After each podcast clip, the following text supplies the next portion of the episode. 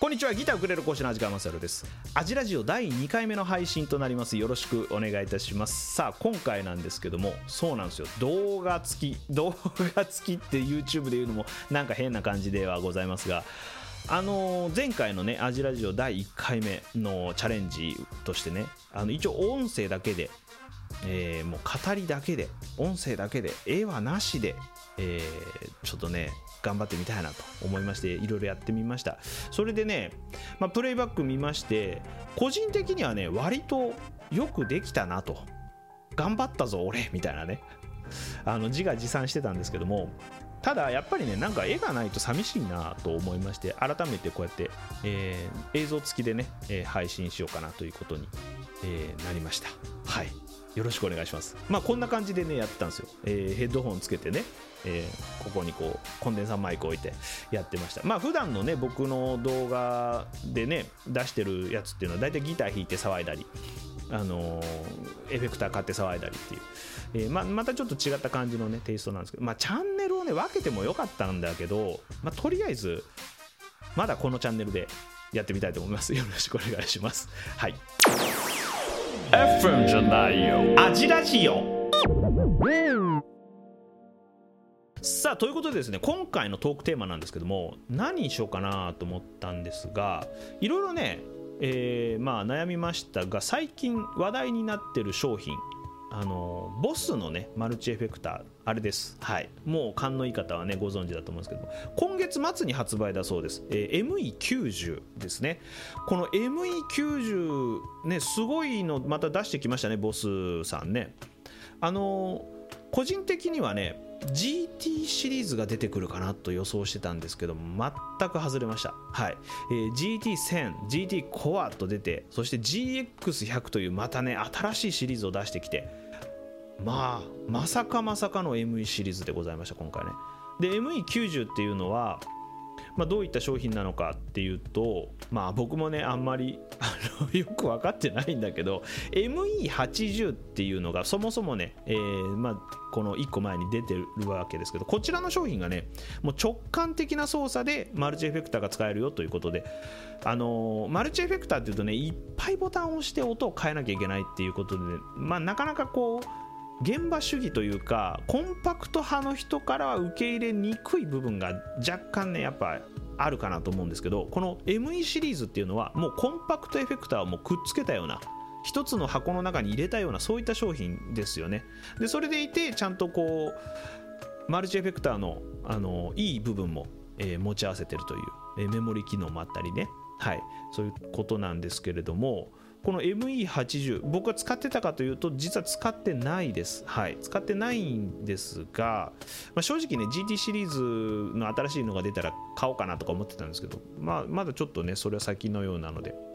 で ME90 はまあスルーするかなと。スルーしようかなと思ってたんですけどせっかくトークテーマに選んだのでこういろいろ調べようかなと思ってちょっとねあのまあ、この動画を撮る前に少しスペック表見てたんですよ。そしたらねびっくりするぐらい違くて ME80 と ME90 の差がすごいあるんですよ。でねそれをちょっと、まあ、語ってるような動画っていうのは少ないと思うのでちょっとね僕なりにねこういうとこ気になったなとかこあこれちょっと面白そうだなとかっていうのを、えー、お話ししていきたいなと思います。はい、それでね、えー、まずちょっと見ていただきたいんですけども ME80 の方の今これね説明書から、えー、取ったあのー、スペック表です。これ見ていただいて、えー、で、えー、もう一つは ME90 のスペック表ですね。もうこれね、あのネット上では ME90 の、え説明書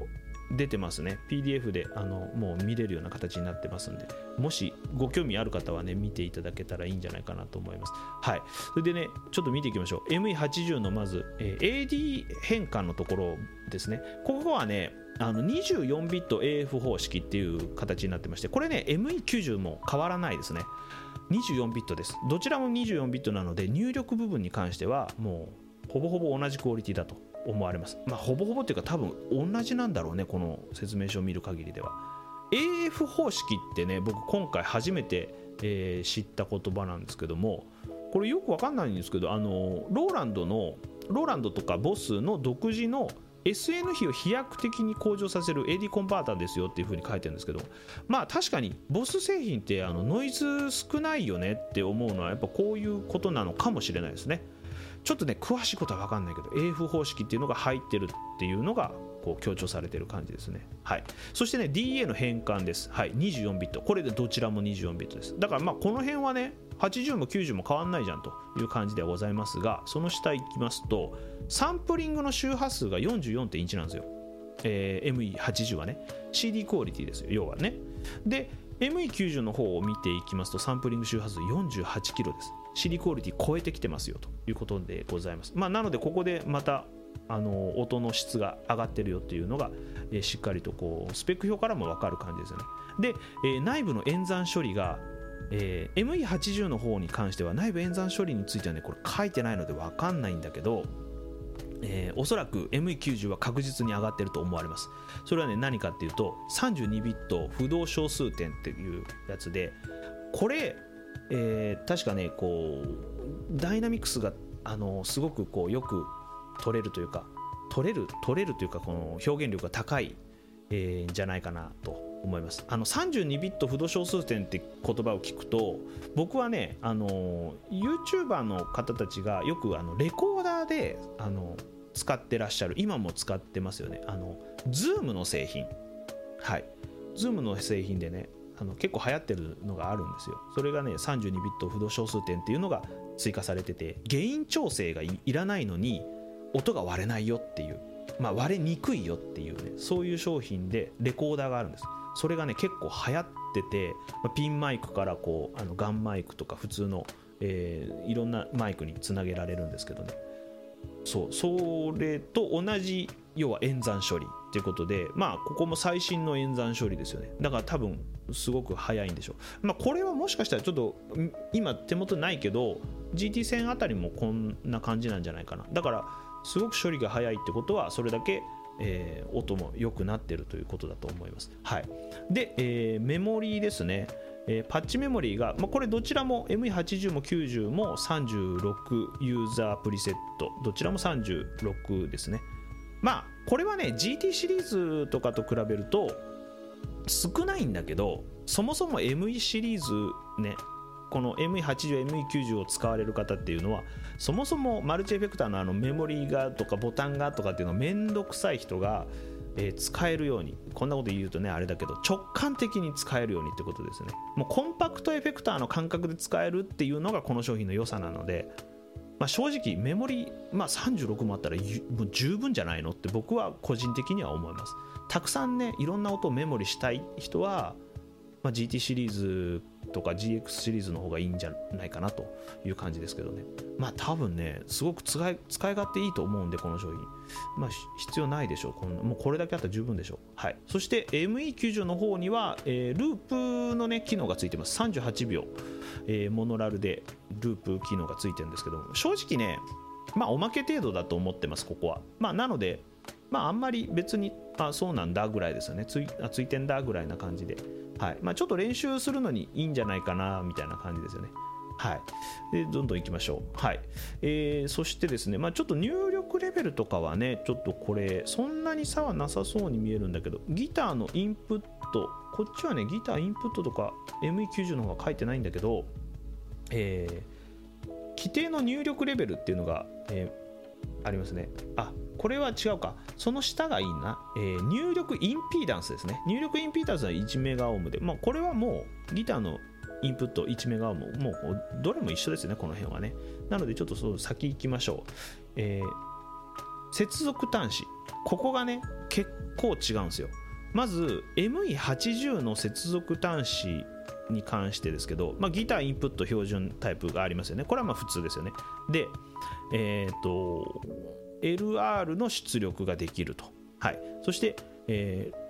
フォーン端子ですよね。レックアウトフォーン端子って書いてるんですけど、まあ、ミニプラグがここついてます。はいまあ、これもね、えーまあ、僕はね、標準プラグの方が好きなんですけども、まあ、ミニプラグついてると。で、え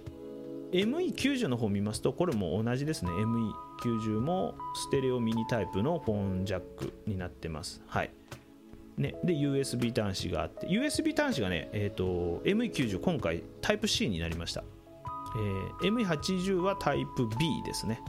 タイプ B ってもう今使いづらいよね、はい、そこ考えるとやっぱもう新しく一新していいなという感じでございますけども。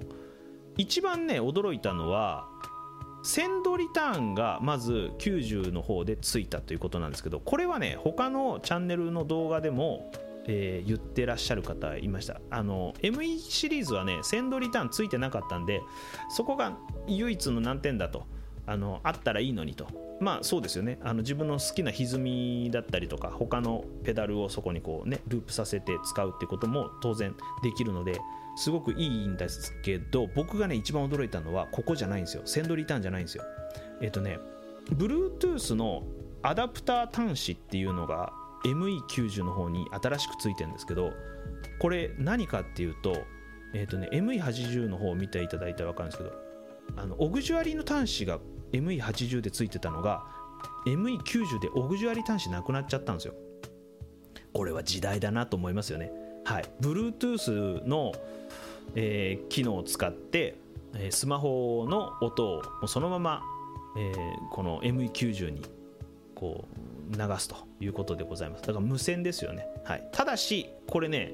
えー、意味わかんないでしょ？Bluetooth アダプター端子がついてるよって。えそのままつながるんじゃないのっていうことなんですよ。そのままつながらないんです。これねあのアクセサリーでえっ、ー、とこれなんだっけかな？えっ、ー、とねボスのね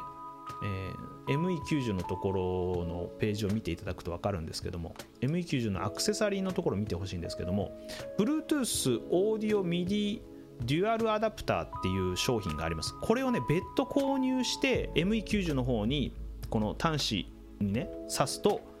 えー、スマホの音が、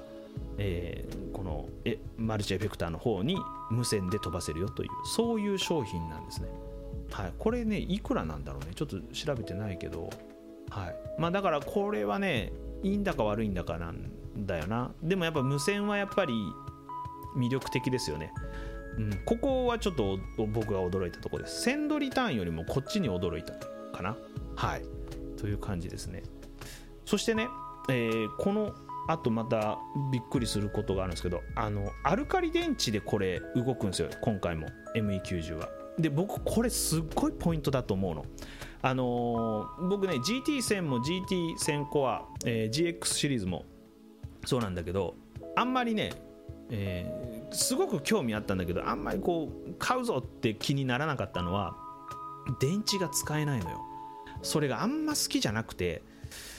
うんまあ、じゃあ実際電池使う場面ってそんなないだろうと思われるかもしれないんですけどもまあやっぱ電池が使えたらいいよねみたいな思うわけです。そこ行くとまあ音質若干落ちるけど GT1 とかっていうのは電池駆動でしょ？でこれがねやっぱ電池駆動いいんすよ。特にこのねもう今時期夏場のこの時期で野外でねあのなんかイベントする時もうしょっぽいしょっぽい時もあるわけですよ。野外で。あの例えばそうだな。あこの間そうそう僕ね路上ライブとかねあの珍しくやったんですけど路上ライブの時とかやっぱね電池あった方がいいじゃないっていうことででいつもと同じ音が路上ライブでもできるみたいな。だからやっぱ電池があると便利なんですよ。まあ使い分けりゃいいんだけどそんなにお金に余裕があるわけでもないじゃないですかみんなね。なんかやっぱ電池駆動のマルチっていうのはすごく重宝するんですが今回の ME90 も電池駆動でしかもアルカリ電池4本で動くんですよ。でアルカリ電池4本で、えー、6.5時間駆動するということなんですけどこれね ME80 の方を見ていただくとどんだけスペック上がってるかっていうのが分かるんですけど ME90 の方はねアルカリ電池6本なんですよ。それでえー、7時間駆動なんです、まあ、あのこっちの方の、ね、説明書にはマンガン電池6本で、えー、マンガンの場合は2時間使用できますよって書いてるんですけど、まあ、これおそらく90の方でもマンガン使えると思うんだよね。だからあのまあもうこう書いてないはしょっただけなんじゃないと思うんだけどまあとにかく、まあ、6.5時間まあ6時間半ですよ、えー、電池4本なのに。電池4本で6時間半ってすごくないですか？ね。で、えー、これね消費電力見ると分かるんですけど ME90 の方はね 190mAh になってるんですよね。で ME80 は 200mAh ね消費電力下げてきてんのよ。これすごいなと思って。だからなんですけどもこの後話す、えー寸法と、えー要は重さ特に重さです。ここがびっくり。ME 80の方が 3.6kg です、えー電池を含んでね。3.6kg なんです。よこれが今回の90は2.9っていうことで 3kg 下回ってきたんですよ。すごくないですか？これはマジですごいと思った。音質上がって、えー駆動時間ほぼほぼそのまま。まあ30分ね短くはなってるけどほぼほぼそのままであのー軽くなってると。びっくりでしょ。これはすごいなと思います。そしてね外寸法なんですけども、えー ME80 の方から見ましょうか、えー幅447奥行き231、えー高さが70、ね、で、えー ME90 の方ですけれども幅が443ここでもねちっちゃくなってるでしょ。で奥行き220これもまたちっちゃくなってる。で高さ。高さが67と。ここも低くなってるということなんですよ。ちっちゃくなってんの。ちっちゃくなってて、えー消費電力も下がって、えー電池も、えー6本から4本になって、えー重さは3キロを切りましたと。超軽くなってんじゃんみたいなね。すっごい軽くなってると思う。多分3キロ切ってたら結構軽いと思うんですよ。でそこが本当にびっくりしましたね。はい。もちろんね電池じゃなくてアダプターでもね、えー PSA アダプターを使えばあのーねそのままフロアに置いてこう電源で動きますから。もうこれ完璧じゃんみたいな状態です。だから ME シリーズとしては本当にすごい進化をしてるなっていうのが個人的な感想ですね。だから正直ねちょっと見送ろうと思ってたんだけどこの辺のその進化の具合を見てありかもしれないってちょっと思っちゃった。うん。まあ、もちろんね GT シリーズから比べるとまあこうねサウンド面では同じようなサウンドが出せるということではあるんですけども当然 GT1000 から比べるとねサウンドのクオリティっていうのは若干落ちてしまう部分もあると思うのでただそうは言ってもほとんど同じようなサウンドになると思うしライブで使うような感じだったらわからないレベルでしょうからね。うんこれはなかなかねすごい商品じゃないかなと思います。しかも価格が4万円台でしょ。ここがすごいよね。4万円台ですよ。で GT 戦と変わらないサウンドが出てしまうという。FM じゃないよ。アジラジオ。いやいや。すごいですね。攻めましたねボスさんね。うん。すごいいい商品じゃないかなと思います。まあちょっとねあのーだからといってすぐにポチる感じではないですね僕は。あの今後のボスの新商品の動向も気になるしちょっとねえーうん、ちょっとゆっくり考えてからまあ買うかどうか、えー自分に必要かどうかっていうのも含めてですけどね。まあただ魅力的だよね。つばみちょっちょってやってもうすぐできるっていうのが。あのマニュアルモードにしたらほぼほぼコンパクトエフェクターと変わらないですからね、うん、でセンドリターンもついてるから自分の好きな歪みとかそこにねポンって置けばもうそれで大体 OK じゃないですか。まあ、もちろんあの空間系にねこだわりがある人はどうしても、えーマルチエフェクターだけでは、えー難しくなると思うので結局最終的にコンパクトになると思うんですけども、うん、ただあのコンパクトエフェクターをボード組んでやる場合もそうだし、えーまあそうですね。マルチエフェクターでこうボタンがいっぱいあるのもそうなんだけど事故が起こりやすいというか起こる可能性を秘めてるところが ME シリーズは事故が少ないような気がなんとなくしちゃう。はい。